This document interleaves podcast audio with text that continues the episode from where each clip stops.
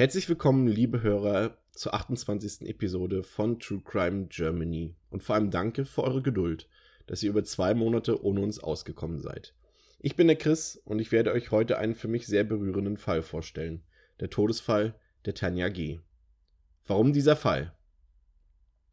Als ich den Fall damals bei Aktenzeichen XY ungelöst sah, rührte mich das sofort zu Tränen. Dieses ungeklärte Schicksal dieser jungen Studentin Tanja löste irgendetwas in mir aus. Zum einen war es wohl die filmische Darstellung der angeblichen Geschehnisse, zum anderen war es wohl einfach der unerträgliche Gedanke, dass ein so junger Mensch scheinbar alles andere als freiwillig von uns gegangen ist. Die Staatsanwaltschaft geht heute von einem unglücklichen Unfall aus und hat die Ermittlungen längst eingestellt. Doch das nähere Umfeld Tanjas und auch ihre Mutter will sich bis heute nicht daran festhalten. Grund genug, mich noch einmal ausführlich mit dem Todesfall der Tanja G. auseinanderzusetzen die Fallschilderung bei Aktenzeichen XY ungelöst. Da ich wie gesagt damals durch Aktenzeichen XY ungelöst auf diesen Fall aufmerksam geworden bin, beginnen wir auch mit der Fallschilderung, wie sie in der Sendung vom 27. September 2007 ausgestrahlt wurde. Nach der Ausstrahlung, auch Jahre später, ergaben sich natürlich neue Hinweise und Indizien, auf die ich jedoch erst später eingehen werde. Es ist der 5. Juli 2007 an der Universität Trier. Die Kriminalpolizei lädt Studenten in einen Hörsaal, jedoch nicht für eine Vorlesung. Die Beamten erhoffen sich Hinweise über das Verschwinden der 21-jährigen Studentin Tanja G., da die Ermittlungen selbst einen Totenpunkt erreicht haben. Soweit bekannt, hat Tanja ein sehr enges Verhältnis zu ihren Eltern und auch im Freundeskreis ist die junge Frau sehr beliebt. Es gibt keinerlei Hinweise auf Probleme in ihrem Umfeld. Vier Wochen zuvor, am Abend des 6. Juni 2007 lässt sich Tanja von ihrer Mutter von ihrem Elternhaus in Korlingen in das nur wenige Kilometer entfernte Trier bringen. Hier will sich Tanja mit Freunden und einem, wie sich später herausstellen sollte, neuen Bekannten namens Andreas treffen. Als Tanja das Auto verlässt, sieht ihre Mutter sie zum letzten Mal. An diesem Abend findet das Sommerfest der Fachhochschule in Trier statt. Kein kleines Fest, sondern eine Massenveranstaltung mit Open-Air-Kino, Konzerten und 13.000 Besuchern. Die Stimmung ist feuchtfröhlich und die Clique um Tanja verbringt einen schönen Abend. Doch nach einer gewissen Zeit verliert man sich untereinander aus den Augen. Nicht der ganze Abend ist aus Sicht der Jungstudentin rekonstruierbar. Man geht, auch aufgrund von Zeugenaussagen, davon aus, dass Tanja auf einen Mann trifft, der bis heute nicht identifiziert werden konnte. Er könnte der Schlüssel in diesem Fall sein. Am Morgen des 7. Juni 2017 um 3.30 Uhr, also noch in der Partynacht, wird Tanja in Begleitung des Unbekannten von einem Freund gesehen. Das Aufeinandertreffen der beiden Männer läuft nicht gerade mit freundlichen Worten ab. Tanjas Bekannter geht davon aus, dass sie ihren Begleiter kennt und zieht von dann. Aufgrund der Lichtverhältnisse ist eine spätere Personenbeschreibung nicht wirklich möglich. Um kurz nach fünf wird Tanja ein weiteres Mal in Begleitung des unbekannten Mannes von einer Zeugin gesehen. Diese Begegnung ist eher zufällig und findet in der Nähe des sogenannten Drachenhauses statt. Die beiden Frauen kennen sich nicht, verwickeln sich jedoch in ein kurzes Gespräch. Auffällig ist das angebliche Verhalten Tanjas. Sie bricht das Gespräch abrupt ab und geht weiter. Ihr Begleiter steht einige Meter abseits des Geschehens. Doch als dieser sieht, dass Tanja sich von ihm entfernt, ergreift er sofort die Verfolgung. Die Zeugin berichtet, dass Tanja in diesem Moment sehr genervt wirkt, vermutlich von ihrem Begleiter. Die Kriminalpolizei geht davon aus, dass sich Tanja keiner Gefahr ausgesetzt sah in diesem Moment. Denn im Normalfall hätte sie jemanden auf dem Großevent ansprechen können, wenn dem so gewesen wäre. Doch das tut Tanja nicht. Einigen Zeugen fällt eine auffällige Handtasche bei Tanja auf. Wie sich herausstellt, handelt es sich dabei um ein selbstproduziertes Unikat. Auch ein Arbeiter wird um 5.20 Uhr auf diese Tasche aufmerksam, als ihm auf dem Parkplatz der Fachhochschule Trier eine Situation merkwürdig vorkommt. Er erlebt einen handfesten Streit zwischen einer jungen Frau und einem Mann. Auch eine Gruppe Jugendlicher bekommt das laute, aggressive Streitgespräch in ihrer Nähe mit. Zwei junge Männer der Gruppe mischen sich in das Gespräch ein und trennen die Beteiligten. Ob es sich bei der Frau um Tanja G. und bei dem, bei dem Mann um den ähm, unbekannten Begleiter handelt, ist bis heute ungeklärt. Diese Zeugen haben sich auch bis heute nicht bei der Polizei gemeldet und konnten auch bis heute nicht identifiziert werden. Dabei sind diese Personen vermutlich die letzten, die Tanja noch lebend gesehen haben. Aus Sicht des sich immer noch in der Nähe befindenden Bauarbeiters ist der Streit geschlichtet. Kurze Zeit später macht besagter Bauarbeiter eine weitere immens wichtige Beobachtung. Der vorherige Begleiter Tanjas fällt dem Bauarbeiter in einem vorbeifahrenden Peugeot mit einem gelben Kennzeichen auf. Man vermutet ein Nummernschild aus Luxemburg. Wo Tanja zu diesem Zeitpunkt ist, weiß niemand. Vieles ist möglich, aber vieles ist genauso unklar. Tanja ist seitdem spurlos vom Erdboden verschluckt. Die Person Tanja G. Tanja würde dieses Jahr, also 2018, 33 Jahre alt werden. Schon in ihrer Kindheit und Jugend war die spätere Lehramtsstudentin sehr fleißig und schloss das Abitur mit sehr gut ab. In ihrer Freizeit betrieb sie Bogenschießen. Auch die letzten geschossenen Fotos von Tanja zeigen sie bei der Ausübung ihres leidenschaftlichen Hobbys. Tanja war körperlich eher zierlich, aber dennoch sportlich und kraftvoll. Verlieren lag ihr nicht so. Aber generell war sie sehr lebensfroh, hat gern gesungen, gern getanzt und war stets lebensbejahend unterwegs. Kurz vor ihrem Verschwinden im Sommer 2007 hat sich Tanja einem neuen Bekanntenkreis angeschlossen. Häufig war sie in einem Kulturzentrum in Trier anzufinden. Tanja war frisch verliebt in den Sänger einer lokalen Metalband. Mit der neuen Clique ging sie dann später auch auf das besagte Sommerfest. Eine Spurensuche. Als Tanja am Morgen nach der Partynacht noch nicht zu Hause ist, wird ihre Mutter unruhig und erkundigt sich bei den Freunden ihrer Tochter. Es stellt sich heraus, dass Tanjas Clique sich aus den Augen verloren hat in der Nacht und niemand so genau weiß, was los war. Tanjas Mutter vermutet sofort, dass etwas passiert ist. Tanjas Bekannter Tim erinnert sich jedoch noch an eine andere Situation. Er wird der letzte Zeuge sein. Tim trifft Tanja an einem Bieranhänger auf dem Campus und sieht sie telefonieren. Er unterhält sich kurz mit ihr und erfährt, dass Tanja sich auf dem Weg zum Bus befindet. Dann ist Tanja weg. Niemand kann bezeugen, dass sich Tanja dann wirklich auf zum Bus gemacht hat. Ein weiterer Freund Tanjas, Christian, startet sofort, nachdem er vom Verschwinden Tanjas erfährt, eine Suchaktion mit anderen Freunden. Leute werden ergebnislos, abtelefoniert und befragt. Anschließend geben Freunde und Eltern Vermisstenanzeigen bei der Polizei auf. Obwohl Tanja bereits 21 Jahre alt ist, weicht die Polizei vom üblichen Prozedere in solchen Fällen ab. Da schnell klar wird, dass es sich in diesem Fall um keine Person handelt, die sich einfach mal eine Auszeit nehmen will, sondern der Verdacht zum Kapitalverbrechen naheliegt. Die Polizei durchsucht mit Hundertschaften das komplette Gelände der Fachhochschule Trier und angrenzende Gebiete. Auf dem Boden, in der Luft, sogar mit zwei Wärmebildkameras und im Wasser. Man durchsucht die Mosel, Teiche und einen Stausee in Luxemburg. Doch ohne Ergebnis. Tragisch, dass man dabei sehr häufig nur wenige Meter entfernt vom späteren Fundort der Überreste Tanja sucht. Die Sonderkommission umfasst zu diesem Zeitpunkt bereits über 60 Personen. Aber auch die Sichtung von über 5000 Fotos der Partynacht auf dem Campus bringt die Ermittler nicht weiter.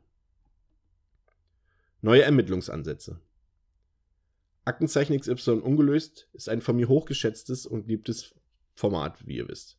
Aber auch dort werden oft, auch aus ermittlungstechnischen Gründen, Hinweise, Begebenheiten oder Fakten, ich nenne es mal, unterschlagen.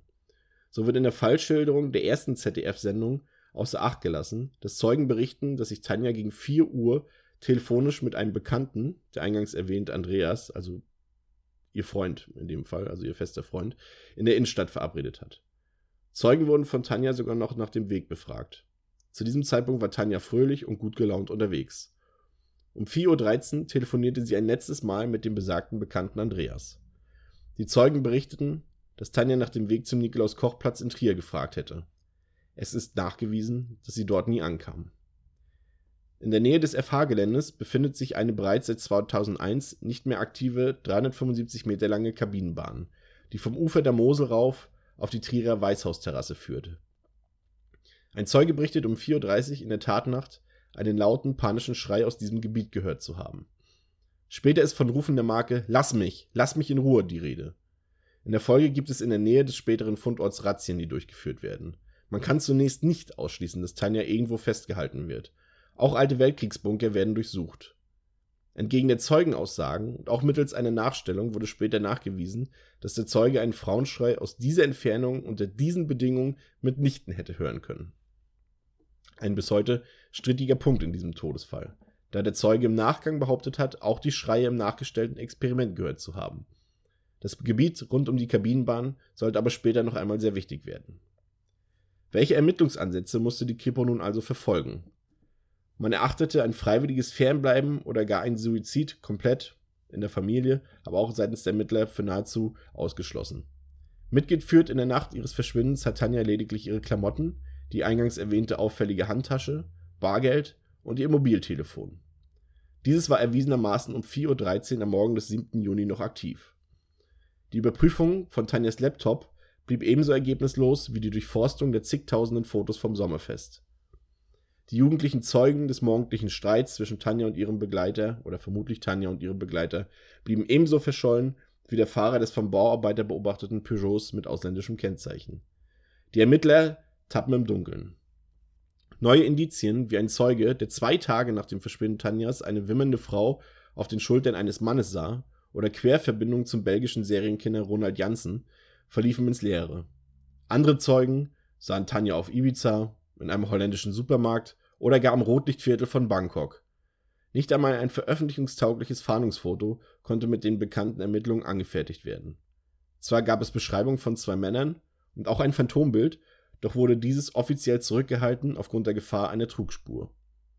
2009 wurde die Sonderkommission eingestellt. Einige Zeit später wurde mit neun unbefangenen Kollegen eine neue Ermittlungsgruppe gegründet, die ein weiteres Mal alle Hinweise und Indizien analysieren sollte, weshalb 2011 der Fall ein weiteres Mal bei Aktenzeichen XY ungelöst in einer Sondersendung ausgestrahlt wurde. Dort wurde der Filmfall um neue Zeugenaussagen, zum Beispiel über die Schreie im Wald, ergänzt, letztlich aber ohne neue Erkenntnisse und Hinweise. Der Fund der Leiche. Am 11. Mai 2015 findet man schließlich die sterblichen Überreste Tanjas. 400 Meter neben der vorhin beschriebenen Kabinenbahn finden an einem schwer zugänglichen Abhang Rodungsarbeiten statt und offenbaren das, was sich niemand erhofft, aber viele vermutet haben. Tanja ist tot. Neben den körperlichen Überresten, die schnell anhand des Gebisses und der DNA-Spuren ergeben, dass es sich um die vermisste Studentin handelt, findet man das Handy, Klamotten und Schmuck und einen Studentenausweis. Zwei Monate später weiß man, dass sämtliche Verletzungen am Skelett Tanjas Folgen eines Sturzes sind. Eine Fremdeinwirkung wird nicht festgestellt und kann nahezu ausgeschlossen werden, da auch die genaue Absturzstelle ermittelt wird, die es quasi unmöglich macht, dass eine zweite Person Tanja in den Abgrund gestürzt hat. Final ausgeschlossen wird die Möglichkeit der Beteiligung einer weiteren Person jedoch noch nicht. Am 23. Juli 2015 wird Tanja beigesetzt. Am 28. Juni 2017 wird der Fall geschlossen. Es gebe keine weiteren Ermittlungsansätze und keine belastbaren Hinweise für ein Fremdverschulden. Der tödliche Sturz der 21-Jährigen aus 50 Metern Höhe sei mit hoher Wahrscheinlichkeit ein Unfall gewesen. Doch einige Fragen bleiben für viele Personen, auch für Familienangehörige und deren Anwalt offen und ungeklärt. Offene Fragen. Niemand kann sich so wirklich vorstellen, dass sich Tanja allein in den Morgenstunden in dieses Gebiet aufgemacht hat. Die spätere Absturzstelle befindet sich hinter einem knapp einen Meter hohen Zaun, der eine mögliche Aussicht nicht behindert hätte und nicht mal einen Meter vom Abhang entfernt aufgestellt war. Ein logischer Grund für die Überquerung des Zauns gibt es eigentlich nicht. Aber schon der Weg zur Absturzstelle ist selbst tagsüber sehr umständlich, mühsam und vor allem unübersichtlich. Laut einigen Aussagen beträgt der Weg hin und zurück locker 30 Minuten Fußweg. Zudem gäbe es deutlich bessere Aussichtsmöglichkeiten in unmittelbarer Nähe des Fachhochschulgeländes. Dennoch ergab ein psychologisches Gutachten die Möglichkeit, dass sich Tanja den Sonnenaufgang hätte angucken können. Unter Alkoholeinfluss und eventuell in einer depressiven Stimmung. Woher diese Annahmen im Gutachten kommen, ist bis heute nicht nach außen gedrungen. Aber sich spontan den Sonnenaufgang ansehen und das, obwohl sie verabredet war und der eingeschlagene Weg völlig konträr zur Bushaltestelle lag, Sie äußerte sich gegenüber dem letzten Zeugen ihrem Kumpel Tim recht genau, welche Busverbindung sie wenige Minuten später Richtung Innenstadt nehmen würde. In der Tatnacht gab es zwei weitere ungewöhnliche Auffälligkeiten. Zum einen wurde ein amerikanischer Austauschstudent in der Nähe überfallen und ausgeraubt. Zum anderen wurde erst Jahre später bekannt, dass in selbiger Nacht ein Mann nur einen Kilometer entfernt von Tanjas späterem Fundort in den Abgrund stürzte und sogar im Koma lag. Aufgrund der zeitlichen Diskrepanz von mehreren Stunden wurde jedoch kein Zusammenhang hergestellt. Die damals gehörten Schreie und der mit heutigem Wissen passende Fundort Tanjas passen eigentlich gut zusammen. Angeblich war es ja unmöglich, einen Schrei gehört zu haben. Warum die Zeugenaussagen sich jedoch letztlich mit der Absturzstelle ungefähr gleichen, weiß ich nicht. Es gibt sogar Luftaufnahmen, die zeigen, dass man damals aus der Höhe den späteren Fundort überflogen hat. Dabei sah man, dass es ein kaum zu erreichendes Gebiet gab. Aber warum schließt das automatisch ein Durchsuchen dieses Gebiets aus? Hätte man die sterblichen Überreste früher gefunden, hätte man natürlich auch intensiver nach Spuren für ein Gewaltverbrechen suchen können.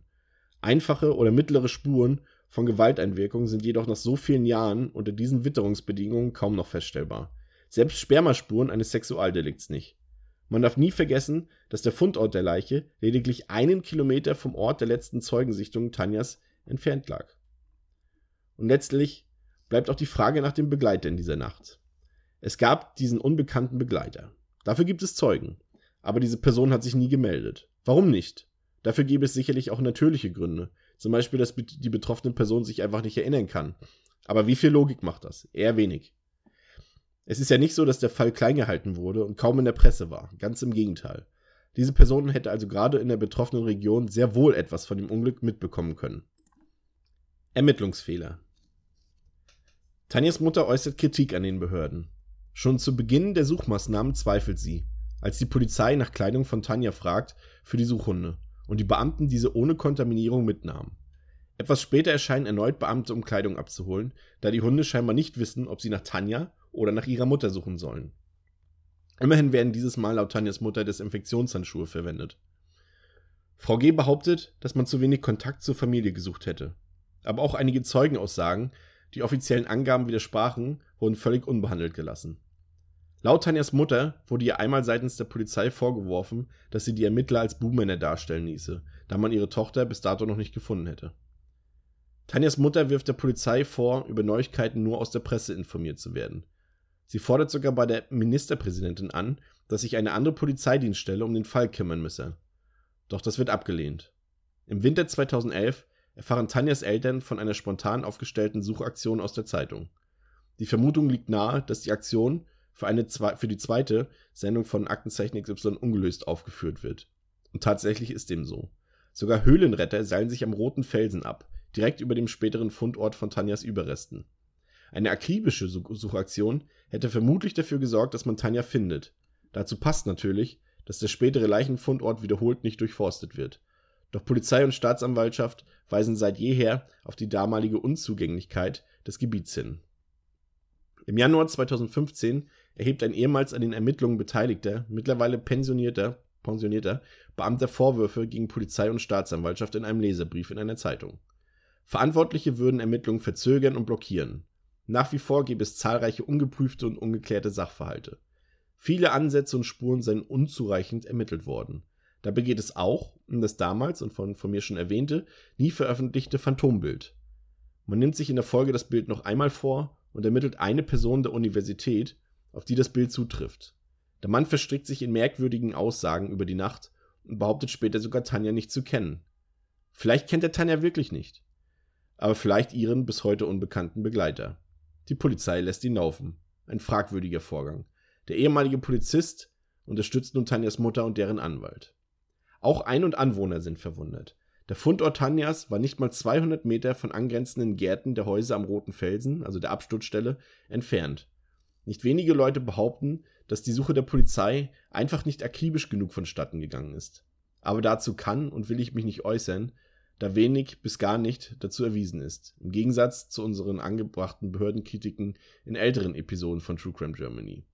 Aber ich halte es in diesem Fall für sinnvoll, zumindest die Meinung von Zeugen, Beteiligten, Familienangehörigen und Anwohnern zu erwähnen. Als die Polizei zwei Experimente durchführt, erfährt Frau G., also Tanjas Mutter, davon wieder nur aus den Medien. Ein Vorgang, der sprachlos macht, wenn man sich die Dinge vor Augen hält. Um herauszufinden, warum Tanja am Fuße des roten Felsens gefunden wurde, lässt man präparierte Dummies den Abhang herunterstürzen. Die Bilder davon werden medial ausgestrahlt. Man kann die sich auch ansehen auf YouTube. Wie fühlt sich eine Mutter dabei, wenn sie sich so etwas mit ansehen muss, ohne vorher darüber informiert zu werden? Das zweite Experiment, welches ich bereits mehrfach erwähnt habe, beschäftigt sich mit der Möglichkeit, dass die in der Nacht des Verschwindens von Anwohnern gehörten Hilfeschreie von Tanja stammen könnten. Das Experiment fällt bekanntermaßen negativ aus. Sieht man sich jedoch einfach mal Fotos von der Lage der Absturzstelle, des Fundortes und der angrenzenden Häuser an, wirft das schon Fragen auf. Acht Jahre später lässt sich an den Überresten einer Leiche natürlich kein genauer Todeszeitpunkt mehr feststellen, weshalb man auch nie erfahren wird, ob die angeblichen Hilferufe nicht, nicht vielleicht auch von Tanjas Fundort abgegeben wurden. Vielleicht war Tanja nach dem Absturz noch am Leben und lag erst im Sterben. Mögliche Bodenproben hätten darüber Auskunft geben können. Ich gehe jedoch davon aus, dass die Polizei derartige Vorgänge natürlich genau analysiert hat, zumal sich der Ohrenzeuge der Hilferufe von damals auch etwas weiter entfernt im Stadtgebiet aufgehalten hat. Ungeheuerlich ist aber definitiv der Fakt, dass Tanjas Mutter von den letztlichen Untersuchungsergebnissen, also von der Annahme, dass es sich bei Tanjas Tod um einen Unfall und um kein Verbrechen handelt, ebenfalls aus der Presse führt. In einer Pressekonferenz geht die Staatsanwaltschaft und auch, der, auch die Ermittler dann genauer auf die Ergebnisse ein und auch auf das Ergebnis des Schreitests, welches sich jedoch im Widerspruch zu den Aussagen des damaligen Ohrenzeuges befindet. Der Mann behauptet weiterhin, auch im Schreiexperiment die Laute deutlich gehört zu haben und ist verwundert über das präsentierte Ergebnis der Ermittler. Auch das vorgestellte Ergebnis des Absturzexperiments wirkt seltsam. Der Leiter der Rechtsmedizin aus Mainz schildert, dass Tanja 26 Meter tief gefallen sei und anschließend mit gebrochener Wirbelsäule womöglich in einem, in einem Baum hängen geblieben und er später witterungsbedingt an den eigentlichen Fundort gelangt sei. Ein Experte für Sturzexperimente ist dieser Mann jedoch nicht, muss jedoch trotzdem bei der Pressekonferenz das Ergebnis präsentieren. Er persönlich findet die Absturzstelle höchst gefährlich und kann sich deshalb einen potenziellen Täter kaum vorstellen, da dieser vermutlich mit abgestürzt wäre. Aber wäre eine Leiche in einem Baum nicht irgendwie aufgefallen? Der Geruch vor allem bei den sommerlichen Temperaturen oder beispielsweise ein stark aufkommender und lautstarker Vogelzuwachs hätten noch auffallen müssen. Das Ergebnis wird jedenfalls in der Folge überall so verbreitet, obwohl es sich zum Großteil nur um mögliche Theorien handelt.